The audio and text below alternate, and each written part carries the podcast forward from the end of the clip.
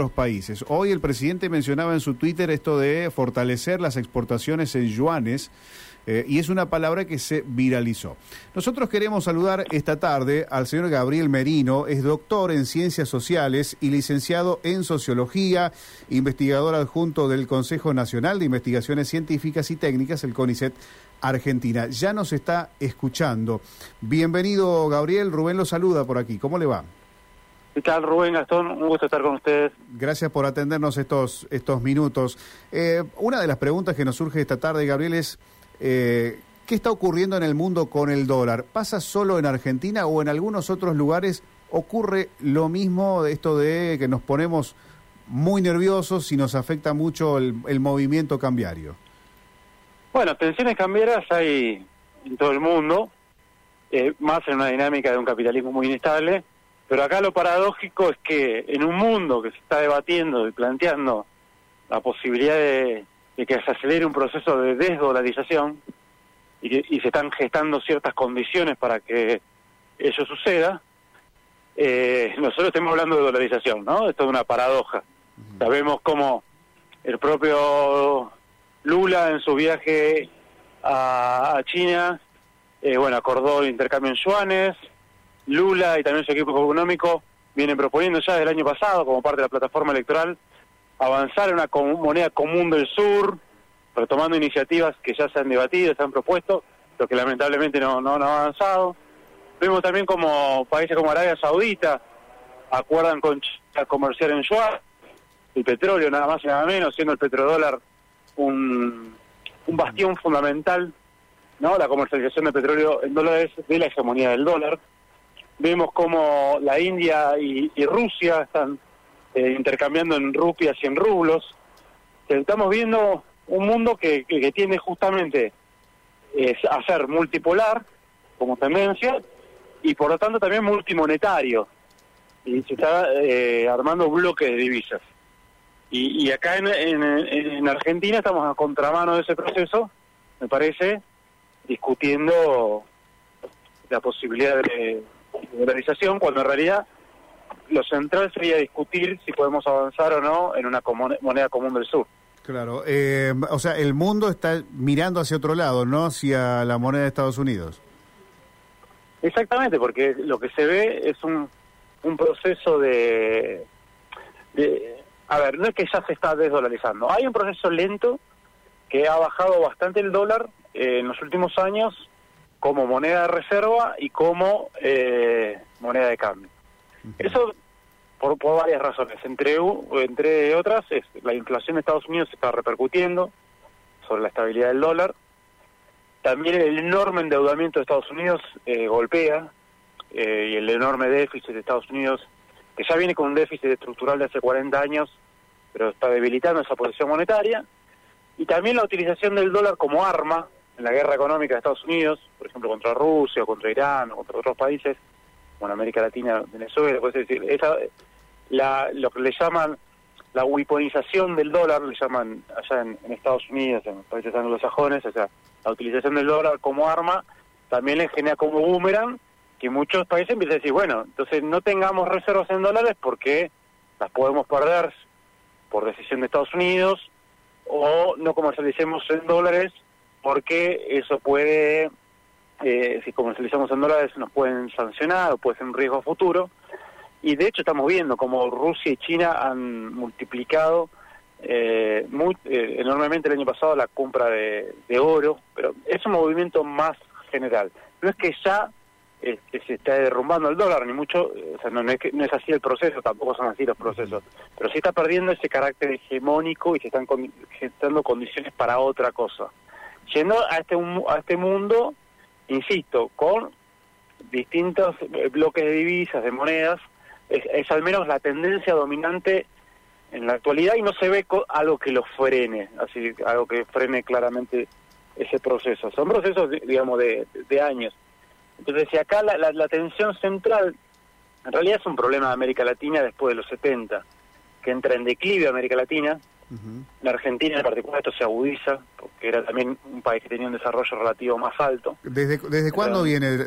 ¿Es previo a la dictadura esto o, posterior? Sí, es de la dictadura, digamos, básicamente. ahí empieza a tener, ya sea por un cuello de botella que le falta escala, sobre todo los países industriales de América Latina, caso Argentina, empieza a faltar escala económica y escala geopolítica para construir un polo de desarrollo, lo mismo le pasa a Brasil, no, no, puede consolidar eso y encima después el, el giro neoliberal hacia un capitalismo financiero primario exportador que producen las dictaduras y el disciplinamiento de la región y, y, el abandono de proyectos nacionales de desarrollo genera un declive fantástico. Uno lo, ve el quiebre eh, muy claro cuando ves el, crecimiento del PBI.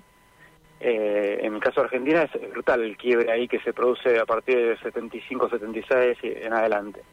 Ahora, eso va acompañado también de una pérdida de poder monetario, la famosa economía bimonetaria, ¿no? O sea, porque la moneda es poder, eh, es soberanía, es discusión de, de capacidad económica, ¿no? Eh, y, bueno, la Argentina empezó, entró en ese proceso de, de, bimonetarización. No es una cuestión cultural. O sea, cultura se genera en la al dólar, pero también porque hay una pérdida de poder y un proceso de, declive relativo. Entonces, lo que no por nada, ya en el 87 Sarna y, Alfonsín, el presidente de Brasil, el presidente argentino entonces, eh, bueno, acuerdan las bases que después se va a desarrollar con el Mercosur, pero también eh, la idea de crear una moneda regional, el gaucho. Eso fue abandonado años después, en los 90, con, bueno, cuando se profundizan las políticas neoliberales. Eso vuelve de alguna manera en los años 2000, pero me parece que esa es la agenda central a discutir, o sea, salir de de, economías bimonetarias, semidolarizadas como las nuestras, o, con la situación de, de, debilidad monetaria y financiera que tiene América Latina, la clave es construir instrumentos regionales eh, y qué es lo que está discutiendo el mundo además, ¿no? Hoy la Argentina, la mayoría de sus contratos o de sus negocios o sus exportaciones son en dólares. Hoy Sí, bueno, las exportaciones, eh, obviamente todavía, al, ser la, la, moneda, el dólar, la principal moneda de referencia mundial y más en América Latina, las exportaciones suelen ser en dólares, que también es un problema ese, porque nosotros eh, podríamos avanzar mucho en el comercio intrarregional, eh, es decir, con Brasil, con Paraguay, con Uruguay, que además es un comercio donde nosotros vendemos los productos de mayor valor agregado, o sea que tienen más trabajo argentino, eh, si no dependiésemos tanto del dólar, porque si comercial, eh, porque si no es un comercio muy subordinado a que eh, a, eh, al dólar y, nos atamos a un conjunto de restricciones, pero pero bueno, nosotros de hecho estamos tan dolarizados que, que, que nuestra moneda no cumple cumple parcialmente las tres funciones básicas de una moneda, ¿no? Que es ser unidad de cuenta, eh, reserva de valor y, medio de cambio. Hoy, eh, no sé si hay una, se vende una propiedad, se vende en dólares, eh, si se habla de los grandes números, se, se, habla en dólares y, y se y la gente cuando ahorra, en muchos casos, lo hace en dólares o en referencia al dólar o linkeado al dólar. entonces, ahí tenemos un, un problema, pero el tema es cómo salir de ahí. O ¿Qué es lo que se planteó también Ecuador cuando quedó realizado después de la crisis del 99-2000? Y ahí avanzaron las fuerzas eh, financieras neoliberales, digamos, se, impusieron en Ecuador y, generaron un tremendo eh, declive de Ecuador, bueno, y profundización de su pobreza, de, su ocupación, etcétera. Después el dilema era cómo salir de eso, no pudieron salir de ese esquema de dolarización, que les genera muchas rigideces, imposibles de desarrollar política monetaria soberana y de desarrollo. Eh, y bueno, ¿no? por eso también Ecuador planteó en un momento la idea de avanzar, y, se avanzó en alguna medida con lo que es la propuesta del Sucre, eh, con un sistema de pagos a nivel regional y, una unidad de cuenta para avanzar empezar a avanzar con una idea de moneda regional, pero bueno, después no pudo eh, seguir fortaleciéndose, porque también depende mucho, esas, lamentablemente, de coyunturas políticas, de días y venidas. Pero bueno, es, lo que se está discutiendo y sí, como decimos, tenemos una economía eh, de, distintos, en distintos sentidos dolarizadas. Eh, eh, esto también se discutió en Argentina en 2001. Sí, sí, Y, y justamente era, ante una situación de crisis, bueno, terminar el proceso de periferización y, pérdida de capacidad soberana que venía teniendo Argentina desde los años 70 en adelante, bueno, iba a terminar con, con un conjunto de propuestas que tenían que ver, entre otras, con la dolarización. No es casualidad, a ese debatía o dolarización o especificación. Eh, pero bueno, estamos como repitiendo ese debate en un, en un, en un rulo, digamos, de una manera, o en una discusión de la cual que no, no podemos resolver. Mm. Eh, y mira, justamente eh, a ese a ese punto eh, Gabriel quería quería llegar. Eh, no solo cada cuánto tiempo tropezamos con la misma piedra, sino por qué siempre es la misma piedra en la que nos terminamos cayendo y dándonos un porrazo importante. Bueno, es una buena pregunta, pero eh, yo creo que primero hay una discusión de proyectos estratégicos en Argentina que no se resuelve. Entonces, eh, hay, una pugna ahí. O sea, entre, por ejemplo, un modelo que apueste más a, la industrialización versus un modelo que, que apueste meramente a exportación primaria, que no que, porque es antagónicos, pero bueno, se presentan así. Mm.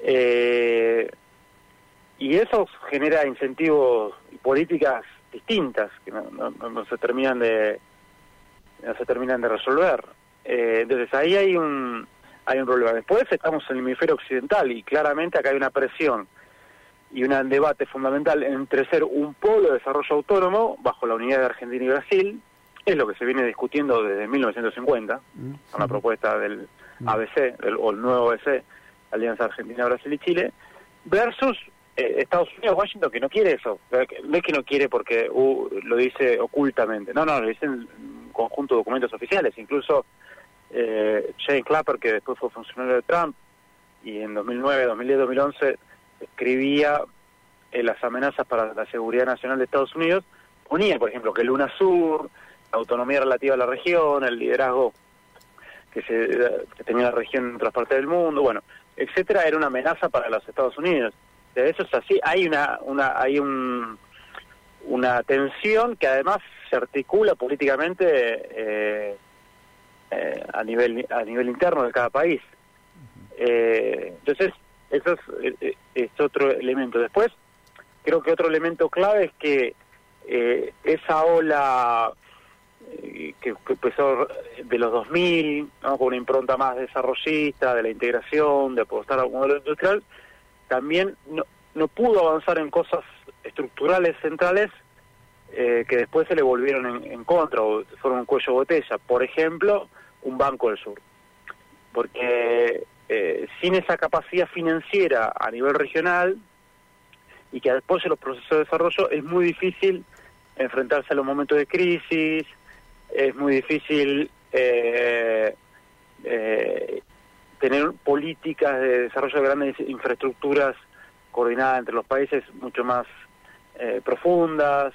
hay, me parece que ahí también hubo eh, un, problema en, no resolver cuestiones estructurales que después se vienen en contra. Eh, así que bueno, entonces estamos en esa, en esa discusión, porque obviamente otra vez un modelo neoliberal primarizante va a generar un o sea, genera un, grandes problemas sociales, aumento de pobreza, desempleo, desocupación, eso genera resistencia y, y, esos proyectos encima en el estado del capitalismo actual eh, no tienen, duran muy poco. Eh, no tienen consenso social, la única forma de, tratar de imponerlo es con mucha represión. Ahora, después, cuando se desarrollan eh, otros modelos de proyectos, si no resuelven cuestiones estructurales, también se van a enfrentar a, a, cierta crisis recurrente o a cierto cuello botella o a ciertas cuestiones.